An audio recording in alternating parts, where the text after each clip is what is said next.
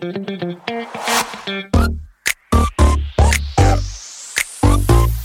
it.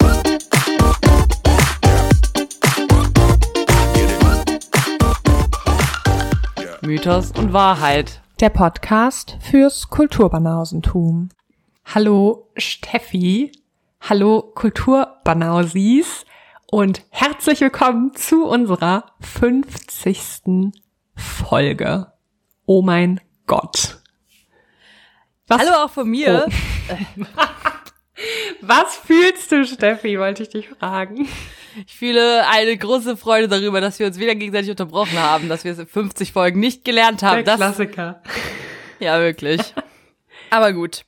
Ich begrüße auch alle Kulturbanausis und dich, Sari. Und ich bin begeistert und zugleich überrascht, dass wir 50 Folgen gemacht haben. Ja, ich auch. Ich auch. Dass uns Leute bin- hören und es zur 50. Folge überhaupt gekommen ist. Das muss man Ja. vielleicht auch nochmal sagen. Stefanie, was passiert in deinem Leben? In meinem Leben passiert gar nichts, deshalb kann ich auch nichts berichten. Desto mehr würde ich mich freuen, wenn du geile Stories on board hättest. Ich habe keine einzige geile Story an Bord. Mir passiert nichts und darüber bin ich froh. Okay, Ich hatte okay, verstehe ich überlegt, ob das. ich eine Geschichte über meine Periode erzähle, aber da habe ich mich dagegen entschieden. Why? Wäre zu ausufernd geworden. Okay, schade. Das war so, ich war, also, ich, okay, letzte Woche, Komm. abends, war mir auf einmal super schlecht. Mir war irgendwie schlecht, ich hatte super Bauchschmerzen, mir ging's richtig scheiße. Ich dachte so, boah, ist alles so furchtbar, vielleicht gehe ich morgen nicht zur Arbeit. Dann war der nächste Morgen. Ich hatte immer noch super Bauchschmerzen, mir ging's richtig scheiße. Ich dachte schon, ich melde mich jetzt krank. Dann habe ich auf einmal im Kalender gesehen, ach so, morgen kriege ich Periode. Und dann bin ich zur Arbeit gegangen.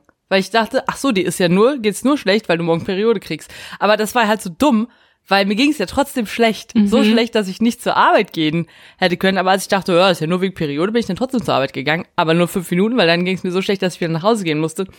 Und ich dachte so, was ist mit dieser Gesellschaft, Das, dass so uns dumm. Frauen so eingeredet wird und von wem eigentlich, dass äh, man mit Periodenschmerzen klarkommen muss, dass man denkt, oh, Periode, na gut, dann ist es ja nicht so schlimm, tschüss. das ist doch beknackt. Das ist wirklich scheiße. Ich erinnere mich immer gerne, gerne vor allem erinnere ich mich zurück ähm, an meine Zeit in der Chor AG, wo ich Periode hatte mit, wow, zwölf oder so. Und ich hatte so Schmerzen und die war ja immer nachmittags und ich hatte den ganzen Tag schon Schmerzen. Und bei diesem, bei dieser dämlichen Probe mussten wir mal aufstehen und uns wieder hinsetzen. Und aufstehen und wieder hinsetzen. Und ich dachte kurzfristig echt, ich glaube, ich kipp hier gleich um vor Schmerz. Und dann habe ich das halt so erzählt zu Hause. Und es war so, ja, ja, was, was sollen wir da jetzt machen? So, ja, das frage ich mich halt auch. Was kann man da machen, damit es einem besser geht? Vielleicht nicht in die Schule gehen, äh, Ja, Tabletten nehmen, schön Tee zu Hause trinken. bleiben. Ja. Ja. Naja, bei mir sind es nur so 20, 30 Jahre, dann ist ja auch schon vorbei. Es tut mir leid, dass du dich so gefühlt hast und dass du dich dann so, ja, unter Druck gesetzt gefühlt hast, zur Arbeit zu gehen, was totaler Humbug Danke. ist. Obwohl ich ja gerne zur Arbeit gehe. Aber es ging halt einfach nicht. Oh Mann, Ich bin dann auch nach Hause gegangen und ich konnte nicht mal auf dem Sofa liegen. Ich musste im Bett liegen. Scheiße. Lasst uns lieber über Musik sprechen. Mhm. Heute musst du anfangen, unsere Playlist zu befüllen. Okay, warte. Hast du zufälligerweise, wie du es angekündigt hast, in Ja. Britney Spears Pieces of Me reingehört? Okay. Habe ich und natürlich kannte ich den Song. Ja. Ich weiß gar nicht, wie. Äh, War auch super verwirrt. So. habe ich reingehört, habe ich für gut befunden. Und gegen diesen Song treten die No Angels an. Oh. Und zwar nicht mit einem Song, an den man jetzt vielleicht zuerst denken würde, sondern mit Feel Good Lies. Ich hoffe, du kennst den. Leider nein. Ich glaube, ich kenne einen Song von den No Angels. Dann nehme ich den. Dann nehme ich Daylight in Your Eyes. Und ich nehme Britney. Okay. Wow. Fürs nächste Mal höre ich mir dann halt den neuen No Angels Song an, den ich. Okay, Feel Good Lies heißt er. Ist gut. Ich habe vom letzten Mal Heartbreaker von Jay-Z und Mariah Carey. Und dagegen tritt an. Und ehrlich gesagt bin ich mir 100 pro sicher, dass wir das schon mal hatten und ausgewählt haben und du vergessen hast, das in die Liste zu machen. Aber ich mach's jetzt halt nochmal. Kann gut sein. Dr. Dre, The Next Episode. Ich habe im Gefühl, dass ich das schon mal ausgewählt habe. Ja, ich auch, aber es ist nicht in der Playlist. Ups. Ich hatte heute auch, als ich gedacht habe, Moment, hatte ich nicht mal einen Song von den Preluders ausgewählt und du hast den genommen? Dachte Nee, so, wir haben okay, nur mal über die. Preluders gesprochen. Da haben wir, glaube ich, nichts gewählt. Okay, na gut. Ähm, ich nehme den auf jeden Fall, ich nehme Dr. Dre und pack das jetzt in die Liste. Aha. Und wenn ich dann ab Dezember wieder richtig viel Zeit habe, gehe ich nochmal alle Folgen durch und pack alle Lieder, die ich vergessen habe. da rein. Gehen nicht nochmal alle Folgen durch. Ja, sicher. Das sind 50. ja, aber ich weiß ja ungefähr, wo wir über Musik sprechen. Und in jeder. Ja, aber wo? Also am Anfang. Ich muss ja nicht die ganze so. Folge durchhören. Dann Ah, okay. kann gut. ich, ähm, kann ich die dazu packen. Dann haben wir, aber dann mach nicht wieder doppelt do- the next episode rein. Ich muss auch noch den einen Song ändern, das ist die falsche Version. Äh, hier. Di da da da. Düb, düb, düb, ja, das ist eine komische düb. 80er Jahre russische Techno-Version. Ja, die so. will ich nicht. Nee, die ist komisch. ähm, aber Hathaway, What is Love hat auch eine sehr komische Version in der Playlist. Echt? Die ist ein bisschen sehr stressig. Oh ja, Gott, okay. Oh mein das nochmal Gott. nach. Deshalb hört das niemand. Shit. Okay, mache ich, kümmere ich mich drum, aber erst im Dezember. Ja, go for it. Im Dezember hast du ja eine Zeit, die Liste wieder aufzupimpen, weil dann werden die Christmas-Songs ja wieder up to date sein. Boah, und ich habe direkt einen Christmas-Song, den ich eigentlich gerne noch in die Liste packen würde. Können wir dann im Dezember besprechen. Okay, dann habe ich es wieder vergessen. Beziehungsweise nächste Folge. Ja, gut. Also, liebe Kulturbanäuschen, liebe Kulturbanausis. Ist lustig, ist wie Gendern, nur dass beides gegendert ist. ähm, wir haben heute was ganz Besonderes für euch vorbereitet. Eine große und starke, sehr umfassende Folge. Wir hoffen, ihr Haben habt Zeit Sarah- mitgebracht. Ja. Wir haben die großen Mengen an Informationen, die es zu diesem heutigen Mythos gibt, aufgeteilt zwischen uns. Und so werdet ihr heute in den großen Genuss kommen, sowohl Sari als auch mich, eine Weile sprechen zu hören. Eine ziemlich große Weile. Es ist ein sehr umfassender Mythos und wir haben sogar noch Teile rausgelassen, Ja. um uns aufs Wesentliche zu konzentrieren. Natürlich geht's in Folge 50 als gute Jubiläumsfolge, nee, das heißt dann gar nicht Jubiläum, oder? Doch, das heißt Jubiläum. Als gute Jubiläumsfolge geht es back to the roots. Wir gehen nach Griechenland zurück Uhu. und es geht um Herakles. Das ist Augenblick. richtig. Ich bin mal wieder vorbereitet wie der letzte Boomer. Ich sag's nochmal.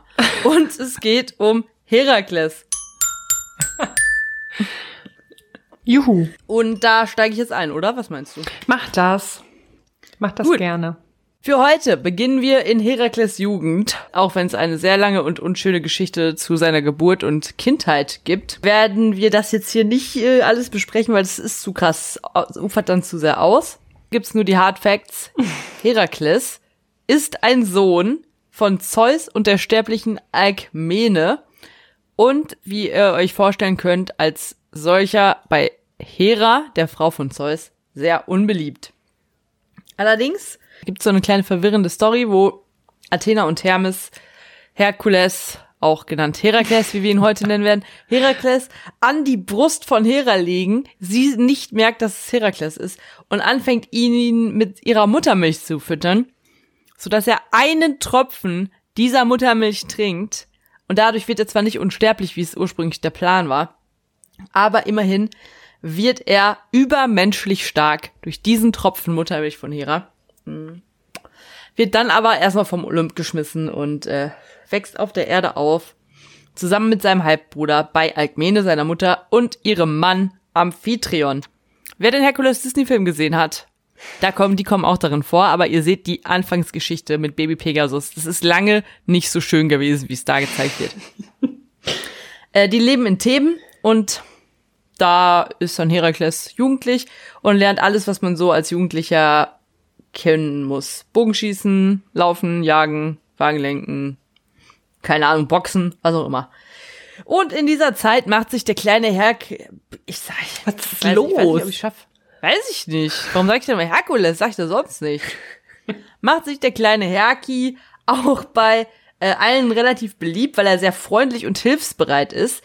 Allerdings ist er auch als sehr krasser Choleriker bekannt. Dazu kleine Anekdote.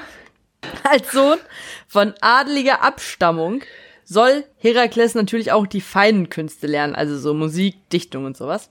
Das lag ihm aber eher weniger. Also man sagt ihm nach, er ist nicht die hellste Kerze auf der Torte, aber er hat es halt versucht. Und dann hat er es aber absolut nicht hingekriegt und einmal wurde dann sein Lehrer, der übrigens niemand Geringeres war als der Bruder von Orpheus, sauer auf ihn und Herakles hatte dann einen cholerischen Anfall, hat ihn gegen eine Wand geworfen, woraufhin alle Knochen in seinem Körper gebrochen sind und er starb. Ja, er ist also ziemlich stark und wird zum Mann. Außer seine Stärke hat er aber nicht besonders viele Stärken. Wow! ja gut, aber er verteidigt halt Theben immer sehr gut und ist scheinbar eigentlich immer nett gewesen und dementsprechend ist er recht beliebt. Deswegen kriegt er irgendwann die Tochter des Königs zur Frau.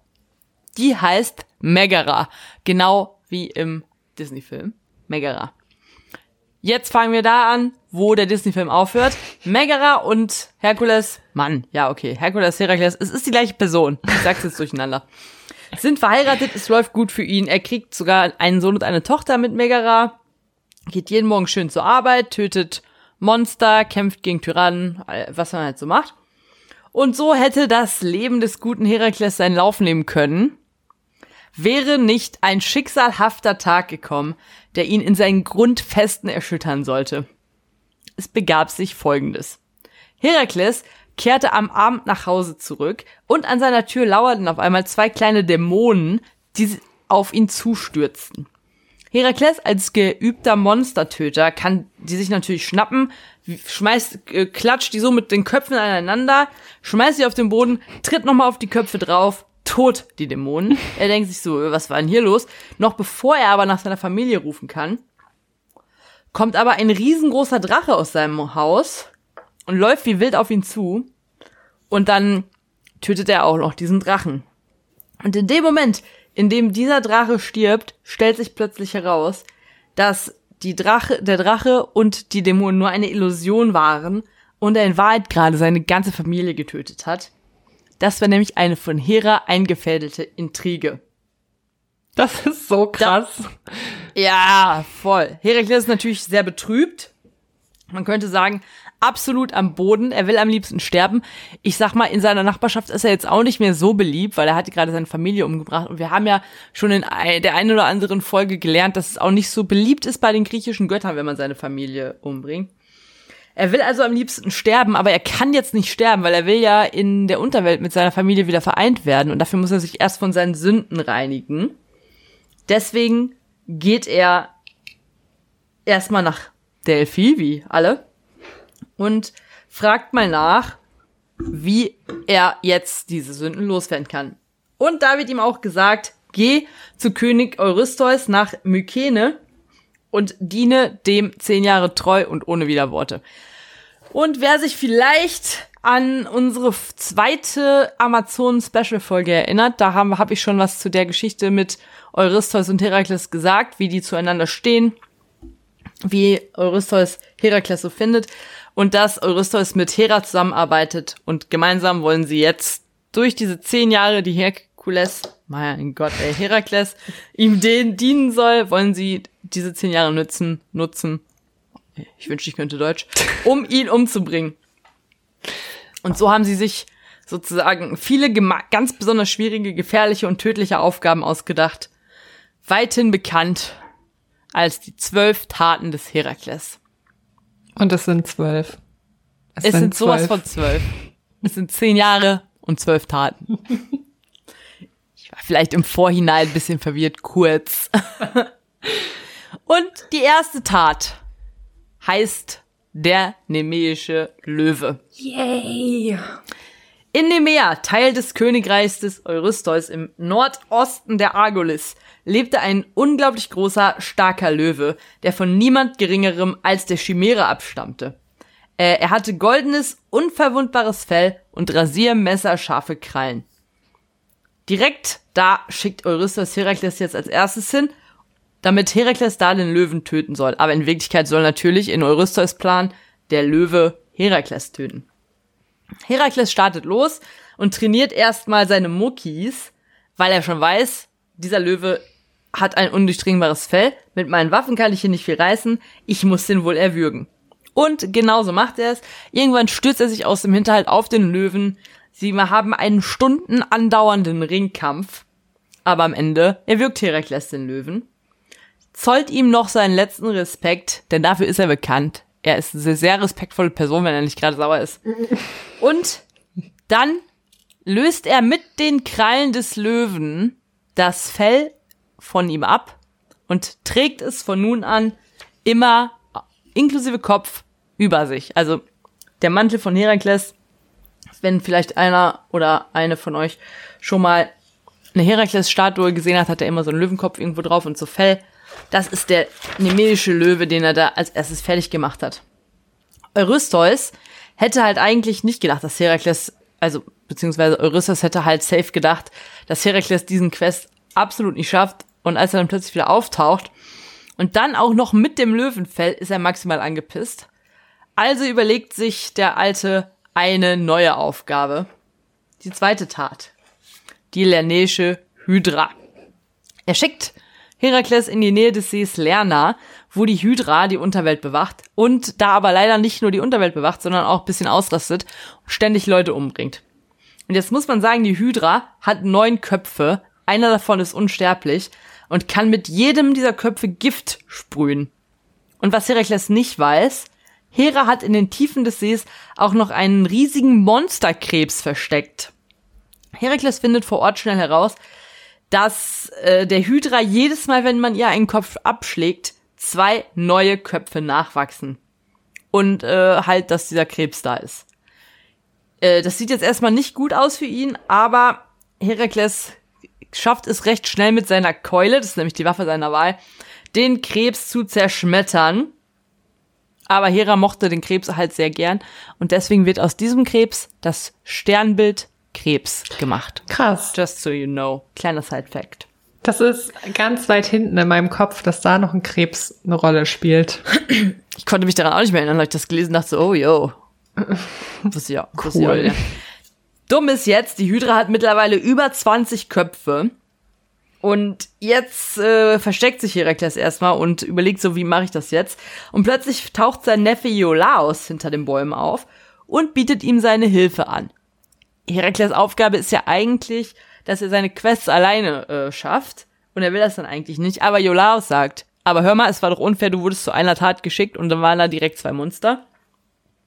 True. Und dann sagt Herakles, okay, hilf mir. Und so macht Iolaos mit. Und tatsächlich hilft Iolaos Herkules recht häufig noch. Der kommt ja auch in der guten Serie der 90er vor. Und äh, Habe ich nie gesehen. kennst du nicht? Mhm. Äh, Wer spielt damit? Wer spielt damit? Also Kein wer- berühmter Mensch. Okay. Nee, dann kenne ich es nicht. Wobei ich glaube, der Schauspieler von Herkules ist berühmt geworden durch die Serie, aber ich habe vergessen, wie der heißt. Aber es ist halt so, es kam immer zeitgleich mit Xena, also Habe ich halt auch nicht gesehen. Ich war zu klein. Ja, ich habe es auch nicht so gerne geguckt. Fand ich beides auch nicht so geil. Ja, jedenfalls Iolaus da. Die beiden schmieden zusammen den Plan, dass Herakles der Hydra einen Kopf nach dem anderen abschlagen soll und Iolaus soll den Stumpf danach direkt mit einer Fackel ausbrennen. Und es dauert zwar ewig, aber klappt am Ende. Und den unsterblichen Kopf schlägt Herakles auch ab, der ist aber ja unsterblich. Deswegen vergräbt er ihn ganz tief in der Erde und tunkt dann alle seine Pfeilspitzen in das Gift der Hydra. Darauf werden wir bei Gelegenheit zurückkommen.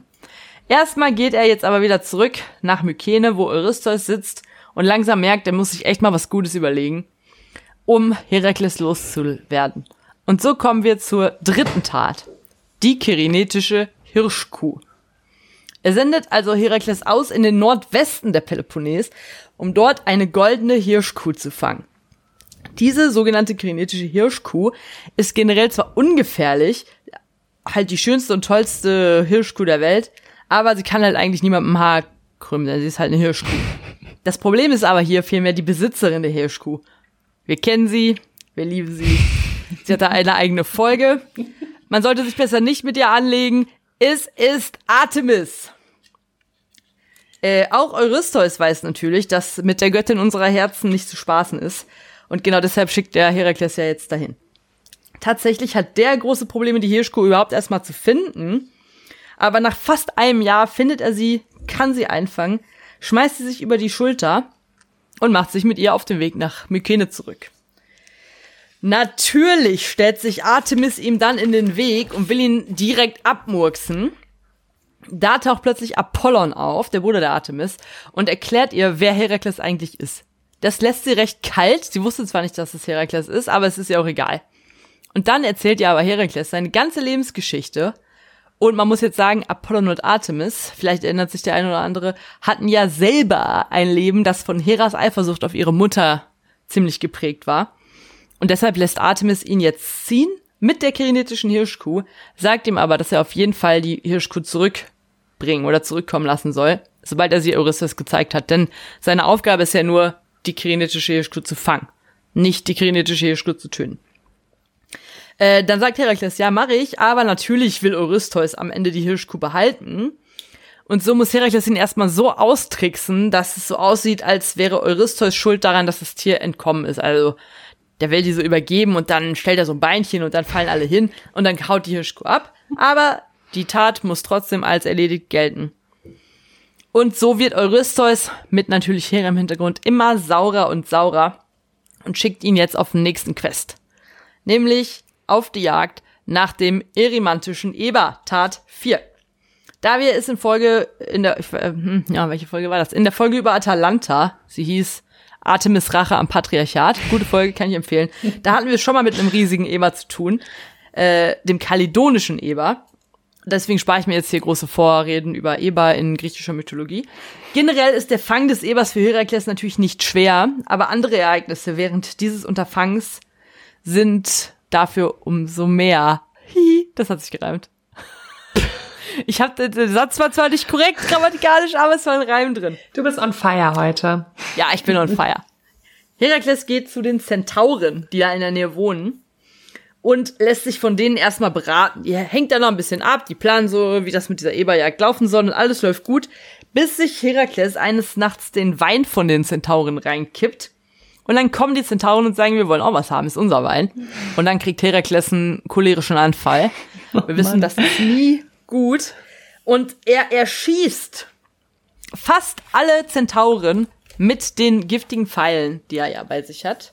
Und fast alle Zentauren, die da lebten, sterben, bis auf einen. Dieser eine Überlebende, nein, also paar überleben, aber einer von ihnen heißt Nessos. Und Nessos wird im weiteren Leben von Herkules und auch anderen Helden noch eine Rolle spielen, die ich aber heute nicht beleuchten werde und ich glaube du auch nicht, oder? -mm. Ja. Trotzdem merken wir uns mal den Namen, denn der taucht an, an, am Rande vieler Mythen auf. Herakles jedenfalls schnappt sich den Eber, bringt ihn nach Hause und trägt ihn so über den, bringt ihn halt lebend nach Hause zum, nach Mykene. Und daraufhin soll Eurystheus so viel Angst gehabt haben vor dem Eber, dass er sich in einer, äh, einem, einer Amphore oder jedenfalls einem größeren Gefäß versteckt haben soll. Und das war ein sehr beliebtes Motiv in der griechischen Vasenmalerei. Daran, das ist, äh, glaube ich, eine der am häufigsten dargestellten Taten des Herakles, wie er den eremantischen Eber zu Eurystheus bringt. Und Eurystheus ist natürlich jetzt on fire sauer. Deswegen sagt er so, jetzt habe ich richtig keinen Bock mehr auf den. Ich mache jetzt mal nicht was Gefährliches, sondern ich schicke dem jetzt mal auf einen Quest, den er gar nicht lösen kann. In Elis lebt nämlich in dieser Zeit ein König namens Augeas, Sohn des Sonnengottes Helios. Und Augeas hatte eine Herde aus 3000 unsterblichen Rindern. Und daraus resultierte natürlich das große Problem von unzähligen dreckigen Stellen. Herakles bekommt jetzt die Aufgabe, alle Ställe innerhalb eines Tages sauber zu machen. Was natürlich unmöglich wäre, weil wenn man ja einen Stall sauber hat und beim nächsten anfängt, ist ja der erste schon wieder dreckig, sobald man mit dem zweiten und so weiter. Und Eurystheus denkt, er hat jetzt so richtig schön sich hier einen Trick ausgedacht. Vielleicht stirbt Herakles dabei ja nicht, aber er wird auf jeden Fall für ewig daran hängen. Plus, es ist eine sehr erniedrigende Aufgabe natürlich, dass er da sich mit der Kacke von 3000 Rindern rumplagen muss. Hier macht jetzt Herakles allerdings mal was sehr Cleveres. Er leitet zwei Flüsse durch alle Ställe um, sodass sie nicht nur alle auf einmal sauber werden, sondern dass auch noch der Dünger über alle Felder rundum fließt und glückliche Menschen mit fruchtbaren Böden zurücklässt. Und da muss man sagen, Herakles ist mittlerweile irgendwie auf der gesamten Peloponnes recht beliebt, weil er ja schließlich schon sehr vielen Menschen mit großen Problemen geholfen hat. Und Eurystheus passt das gar nicht. Es wird immer wütender und mag Herakles auch immer weniger. Und so schickt er ihn los zu den, äh, zu einem See mit dem Namen zum Stymphalischen See, um dort eine Vogelplage zu erledigen. Am Stymphalischen See leben nämlich die äh, stymphalischen Vögel. Das sind äh, Vögel des Kriegsgottes Ares. Sie sind so groß wie Kraniche, fressen Menschen, haben Ste äh, Stäbel, haben Schnäbel aus Stahl und giftigen Speichel. Aber sind halt heilige Vögel des Kriegsgottes Ares. Tatsächlich weiß man über diese Tat relativ wenig, aber man sagt, am Ende hat er relativ unspektakulär einfach da den Baum, in dem das Nest dieser Vögel war, angezündet, sodass alle Vögel rausgeflogen sind und dann hat er sie alle mit seinem Bogen und den giftigen Pfeilen. Ich frage mich auch, wie viele giftige Pfeile hat er denn? Ja, der die hat, hat ja die alle nach Hause ja, getragen. Ich sag da gar nichts ja, jedenfalls erschießt er diese ganzen schwefalischen Vögel und geht dann nach Hause. Und das war die sechste Tat. Und somit möchte ich übergeben an meine Kollegin Sarah Mons. Das bin ich. Die siebte Aufgabe des Königs Eurystheus ist das Einfangen des kretischen Stiers. Da waren wir schon mal, also auf Kreta. Wir kennen ja auch schon den König Minos. Der hatte ja, ich wiederhole das nur ganz kurz, dem Gott Poseidon versprochen, das zu opfern, was als erstes aus dem Meer auftauchen würde. Und weil er halt selber kein äh, Tier besaß, was dem Poseidon würdig war, hat ihm Poseidon selbst quasi diesen sehr stattlichen weißen Stier gesandt. Und Minos war halt von diesem Stier so krass angetan, dass er und das ist ziemlich dumm, diesen Stier bei sich in der Herde versteckte und Poseidon stattdessen einen anderen seiner normalen Stiere opferte und äh, dachte halt, das würde Poseidon nicht auffallen. Okay, wow. Also richtig dusselig. Und daraufhin ließ Poseidon diesen Stier eben als Strafe rasend werden und dann richtete dieser Stier eben sehr viel Unheil und Verwüstung auf Kreta an. Ist die Folge mit Daedalus übrigens und Icaros. Unser Höhen Höhenflug, unsere Höhenflugfolge. Die liebe ich übrigens auch sehr. Ich auch. So, und äh, den Stier zu bändigen und dann zu Eurystheus zu bringen, das war eben die siebte Aufgabe. Und der Herakles machte sich dann auf den Weg nach Kreta, fragte netterweise Minos auch nochmal, ob der damit ein Problem hat, wenn er den Stier jetzt einfangen würde und nach Mykene bringen würde. Minos verneinte natürlich, der war ja froh, dass er ihn endlich loswerden konnte. Und weil Herakles einfach ein richtig cooler Typ ist und besagte Heldenkraft besaß, konnte er den Stier ganz schnell bändigen und ritt dann auf dem Stier durch das Mittelmeer nach Mykene zu Eurystheus. Eurystheus, Jesus. Dieser war dann sehr glücklich, hat sich das Tier kurz angeschaut und ließ den Stier dann wieder frei.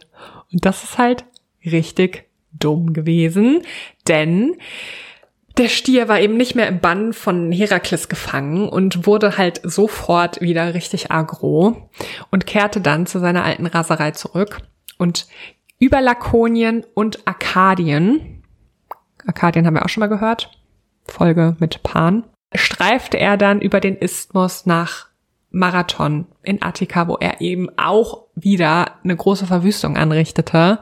Und erst später gelang es dem guten alten Theseus, diesen Stier zu bezwingen, der ihn dann nach Athen gebracht hat, wo er dem Apollon geopfert wurde.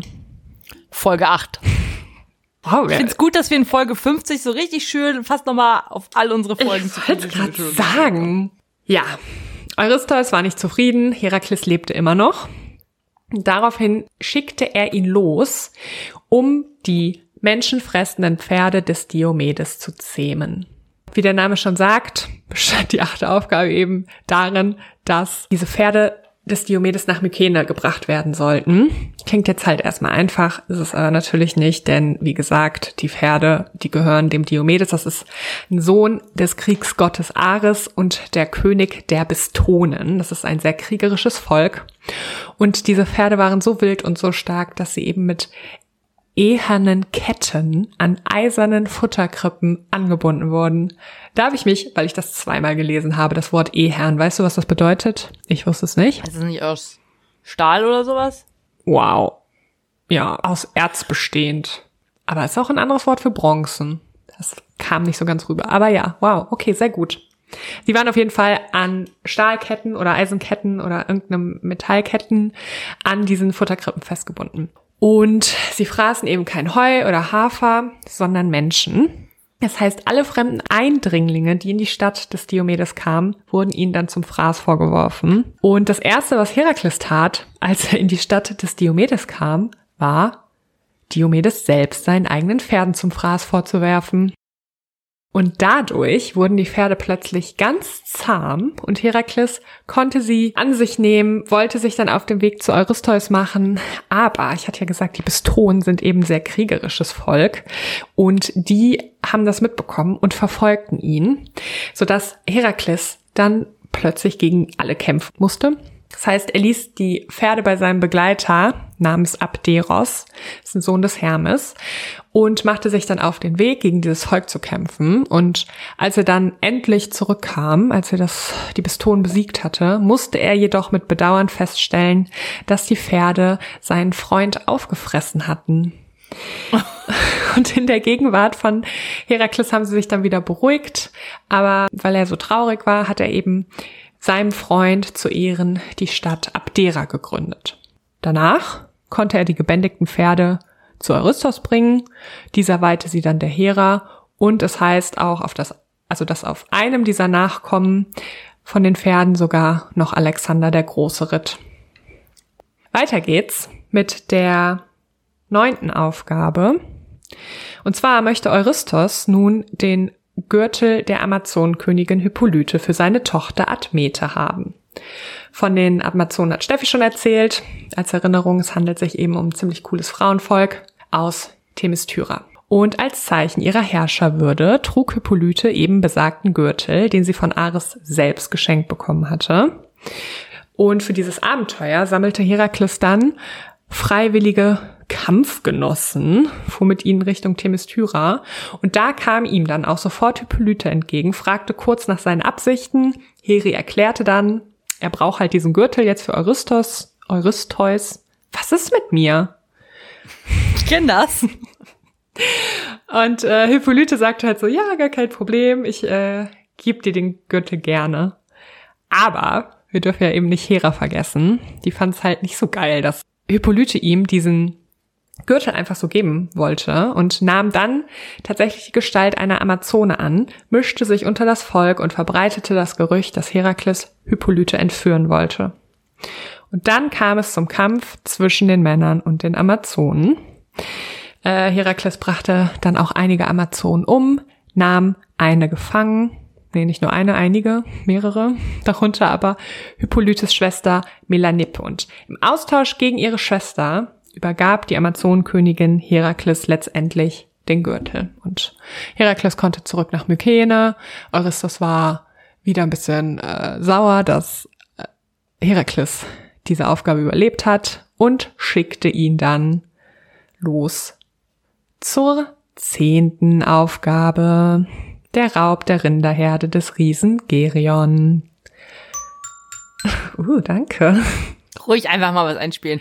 Zu den Amazonen und genau dieser Aufgabe des Herakles, über die es mehrere Versionen gibt, reden wir auch noch mal in der Amazonen Special Folge. Da geht es nämlich darum, was danach mit Hippolyte passiert, nachdem sie den Gürtel an Herakles gegeben hat. Sie fährt nämlich mit Theseus nach Athen. Liebs. Zehnte Aufgabe.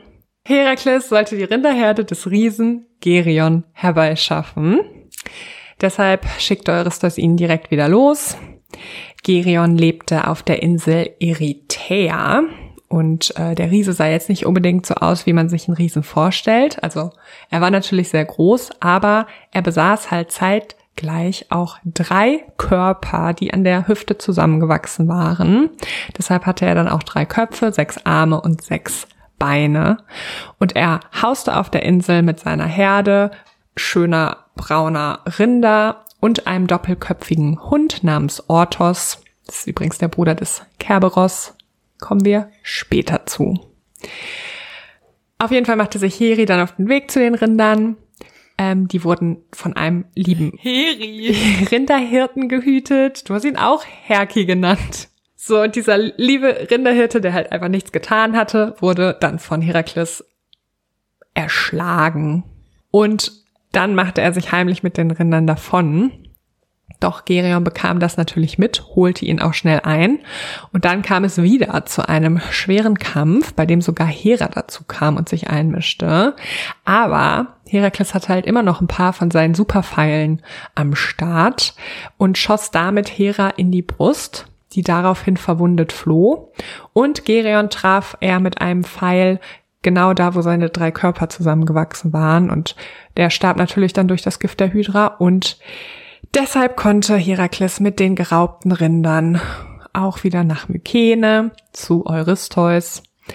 Der äh, ließ diese zwei Arbeiten allerdings nicht gelten und aus diesem Grund musste Herakles dann noch zwei weitere Aufgaben auf sich nehmen. Aufgabe Nummer 11. Das Pflücken der goldenen Äpfel der Hesperiden. Dazu gibt es eine kurze Vorgeschichte. Als äh, Zeus und Hera heirateten, wollte nämlich auch Gaia, also die Erdgöttin, dem Paar ein wunderbares Hochzeitsgeschenk machen und ließ deshalb einen Baum voller goldener Äpfel wachsen, der dann von vier Jungfrauen, den Hesperiden, bewacht wurde. Und sie waren Töchter der Nacht und generell die Wärterin dieses heiligen Gartens, wo der Baum stand. Außerdem bewachte äh, ihn auch noch ein hundertköpfiger Drache namens Ladon. Der schlief nie und jeder seiner hundert äh, Köpfe zischte halt in einem anderen Ton. Und Eurystheus wollte nun, dass Heri eben diese goldenen Äpfel stahl. Also machte sich der Held dann auf den Weg, aber das Problem war, dass er ehrlicherweise nicht genau wusste, wo die Hesperiden, Hesperiden leben. Und deshalb lief er dann einfach auf gut Glück los auf dem Weg dahin passierte, passierten noch allerlei Dinge, die ich auslasse, weil wir haben da einfach keine Zeit für heute. Auf jeden Fall hat er mit Hilfe von Nymphen und einem Flussgott, der gleichzeitig Wahrsager war, herausgefunden, was er zu tun hatte, fand dann endlich auch den Eingang, den Zugang quasi zum Garten und dort begegnete er dem Atlas. Atlas ist der Typ, der quasi die Weltkugel auf seinen Schultern trägt.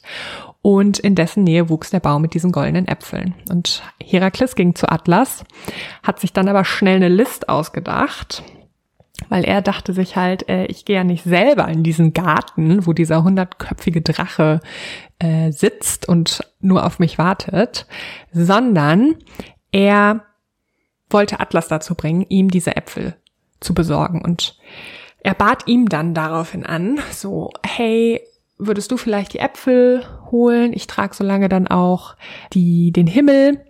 Und das war für Atlas kein Problem. Der dachte sich halt so, ja, wow, ich trage dieses Himmelsgewölbe halt schon so lange. Ich hätte echt gerne mal eine Pause. Ich ziehe los und besorge diese Äpfel für Herakles.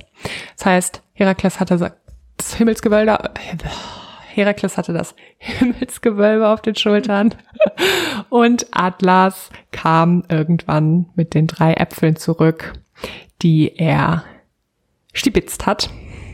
Allerdings war er jetzt so erfreut darüber, dass er sich quasi in Freiheit befand und nicht mehr so was Schweres tragen musste, dass er beschloss, die große Last des Himmels nicht mehr tragen zu wollen. Das heißt, er warf die Äpfel ins Gras vor Herakles und wollte sich dann auf den Weg machen und äh, sein Leben leben. Aber Herakles war natürlich irgendwie immer schlauer und äh, hatte dann noch eine Bitte an Atlas, weil er wollte sich so ein bisschen die Schultern polstern, war seine Aussage, damit das nicht so ungemütlich ist auf seinen Schultern. Dafür musste er natürlich das Himmelsgewölbe einmal an Atlas zurückgeben, damit er sich da so einen Schal hinlegen konnte.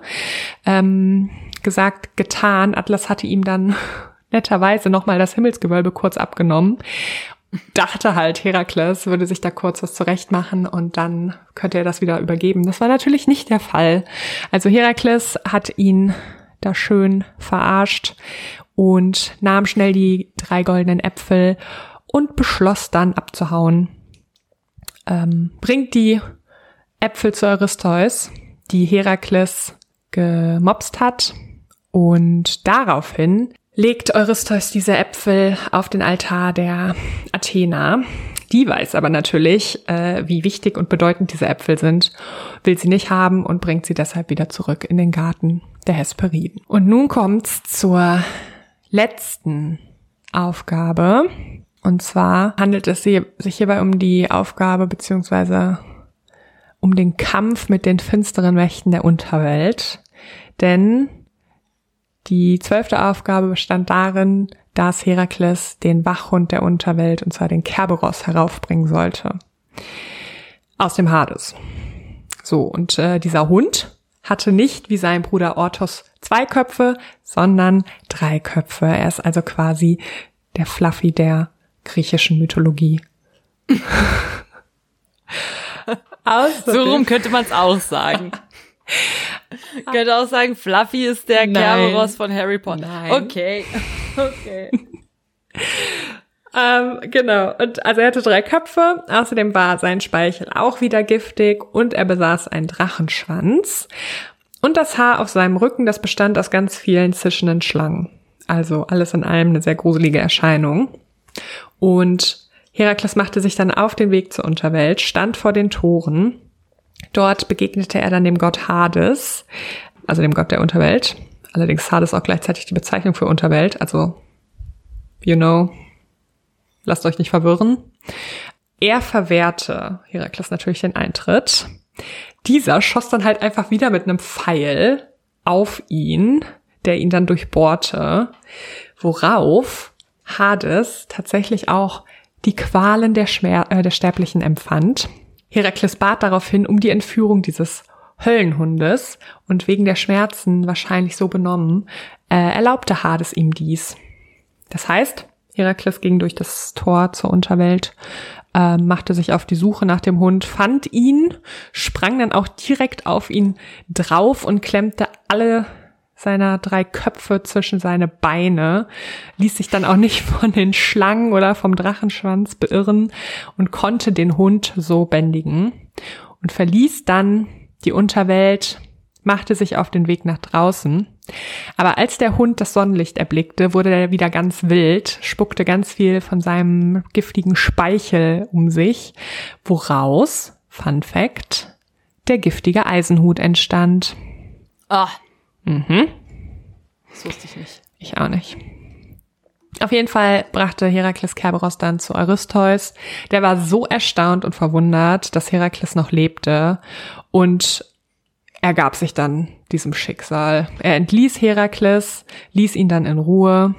Daraufhin brachte Herakles den Kerberos noch schnell zurück in die Unterwelt und kehrte dann nach Theben zurück. Allerdings konnte er nicht mehr zurück zu Megara und seinen Kindern. Die hatte er ja im Nice. Wahn ein bisschen umgebracht. Aber das ist eine andere Geschichte. Und deshalb würde ich sagen, The End.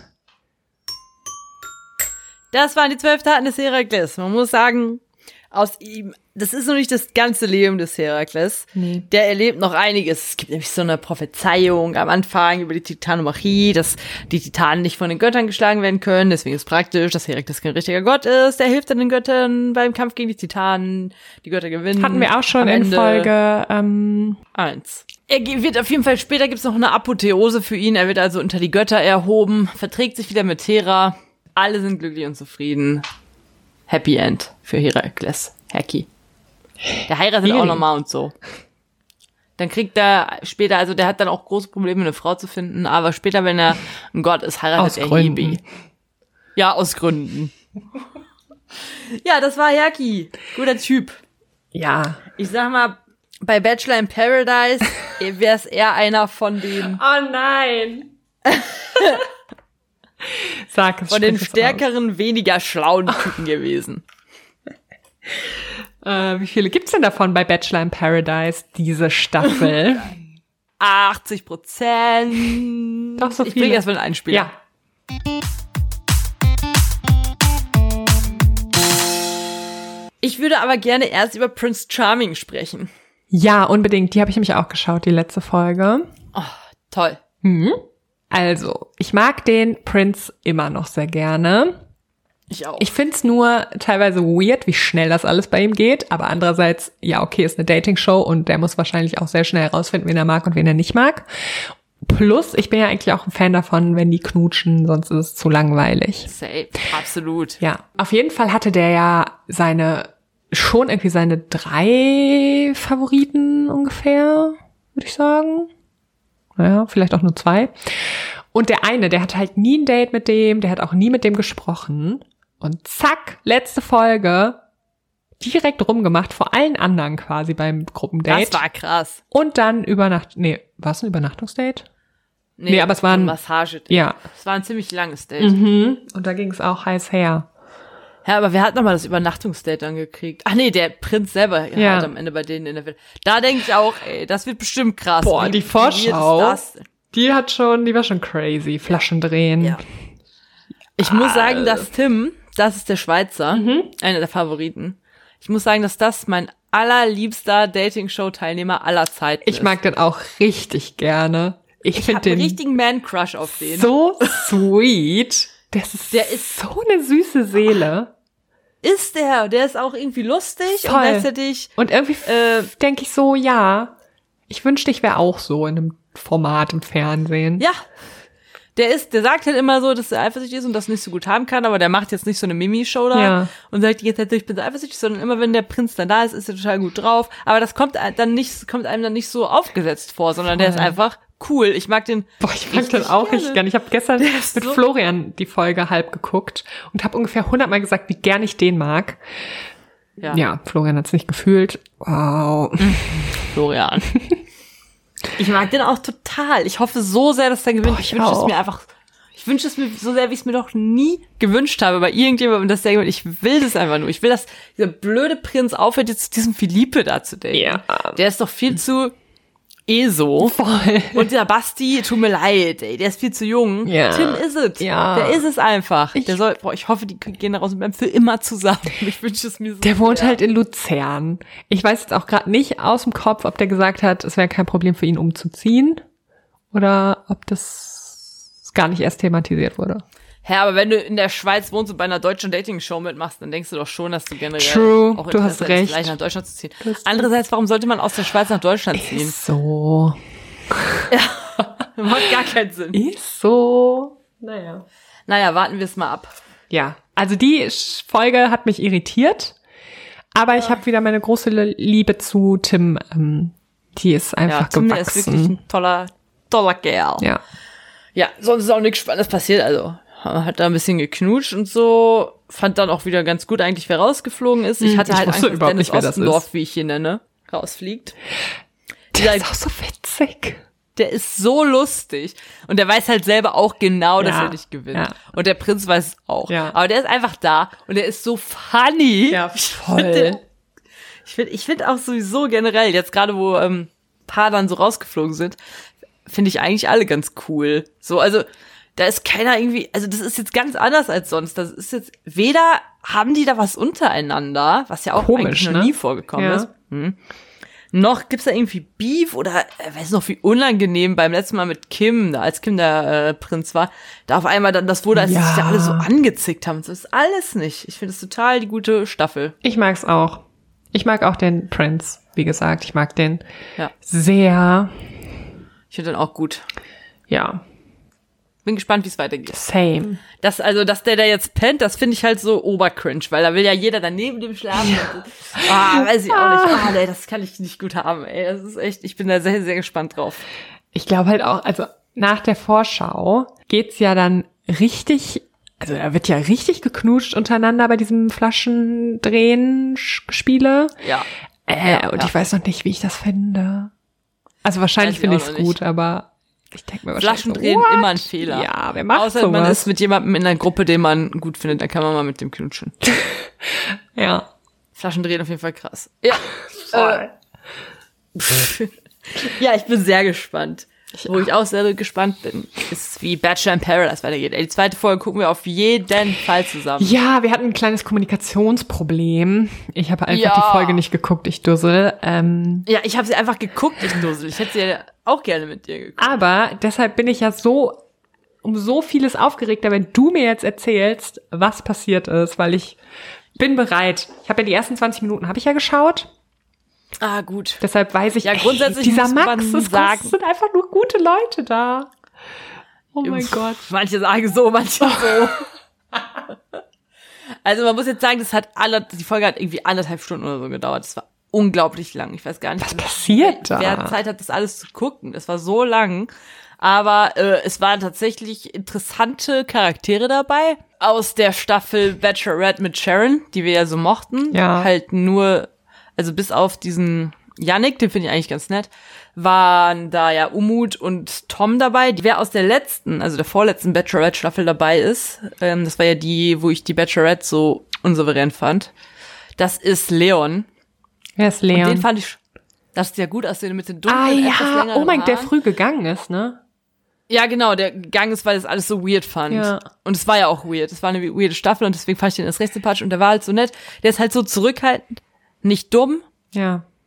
und irgendwie nett. Und der hat schon direkt in der ersten Nacht geknutscht Oh mein Mit? Gott. Steffi vom Bachelor Nico Griesert. No way, die hätte ich gar nicht zusammen gesehen, aber Das war super sweet. Die haben sich Was? von Anfang an irgendwie total gut verstanden und dann haben die direkt nebeneinander geschlafen und sich auch schon gesagt, dass sie sich gerne mögen und haben die direkt geknutscht und am nächsten Tag haben sie dann so ganz erwachsen dann so darüber geredet und gesagt, ja, wir sind ja beide hier, um zu gucken und deswegen gönnen wir es uns auch gegenseitig, wenn, wenn jetzt noch jemand reinkommt, dass wir dann mit den anderen reden und äh, aber wir finden uns halt gegenseitig gut. Das haben die sich gesagt. Und das war irgendwie, die waren beide so Crazy. entspannt. Die, also die Mädels durften zuerst die Rose vergeben und Steffi hat dann auch Leon die Rose gegeben und ja, also die reden dann halt auch mit anderen und so. Aber man merkt halt schon, dass die halt irgendwie total gut viben. Und ich mag die auch beide. Und Steffi, das tat mir auch so leid damals in Ja, der ey, das Bachelor-Staffel war mit Nico. krass. Furchtbar. Ey, der, diese ganze Staffel war so aufregend. Mimi ist ja auch da. Mimi ist aber noch nicht da. Ah, okay. Kommt erst nächste Folge rein. Puh. Ich bin super gespannt, wie es wird, wenn Mimi reinkommt. Ja, sonst kam halt ganz am Ende, kurz vor der Nacht der Rosen, noch Jade rein. Die hat sich auch erstmal, hat auch erstmal schön jeden abgecheckt. Fand dann auch direkt jeden Die war toll. doch schon mal bei Bachelor in Paradise.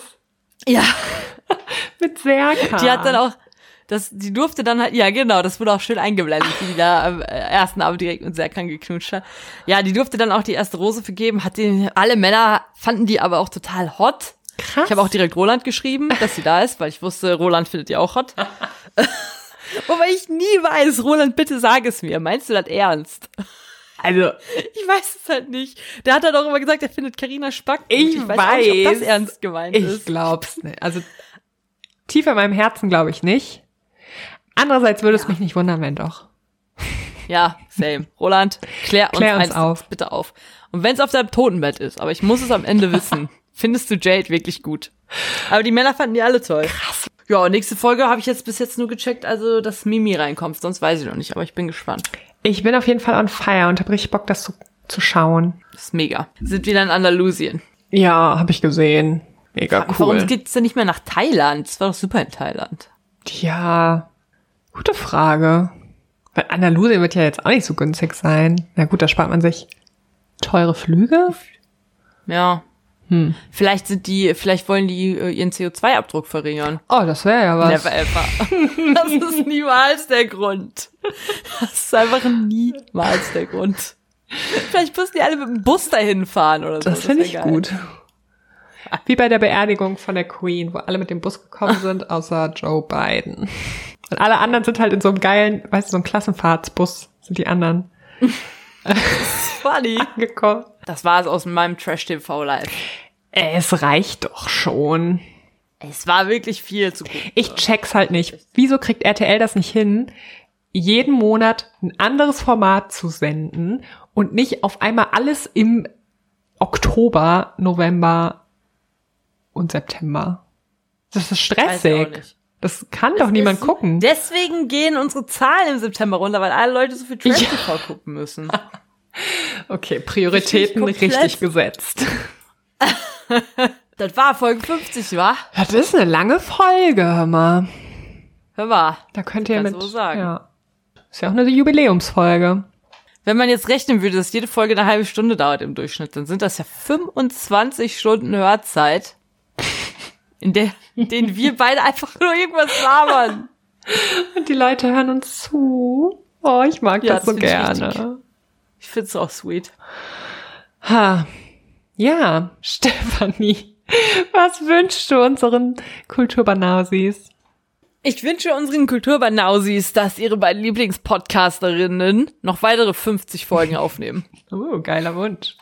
Und damit meine ich Ines Anioli und Visavi. Das wünsche ich mir auch so sehr. Das wünsche ich mir auch. Das wünsche ich mir wirklich sehr. Denn ich liebe Weird Crimes. Same. Kann ich euch allen auch empfehlen, falls ihr mit unseren Folgen schon durch seid, die mehrfach alle gehört habt, hört ruhig auch mal Weird Crimes. Der Hund ist gerade aufgetaucht. Ich glaube, er möchte raus. Okay, ich möchte auch raus. Ich möchte auch raus. Es war schön. Kulturbanausis. Jo. Auf weitere 50 Folgen mit euch. Alles Gute. Bis in zwei Wochen. Tschüss. Love you long time, sagen wir viel zu selten. Und bis in Ja, zwei love you long Wochen. time. Tschüssi. Tschüss.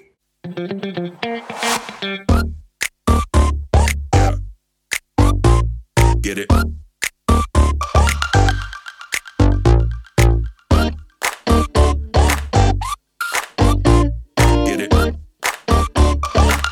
Yeah.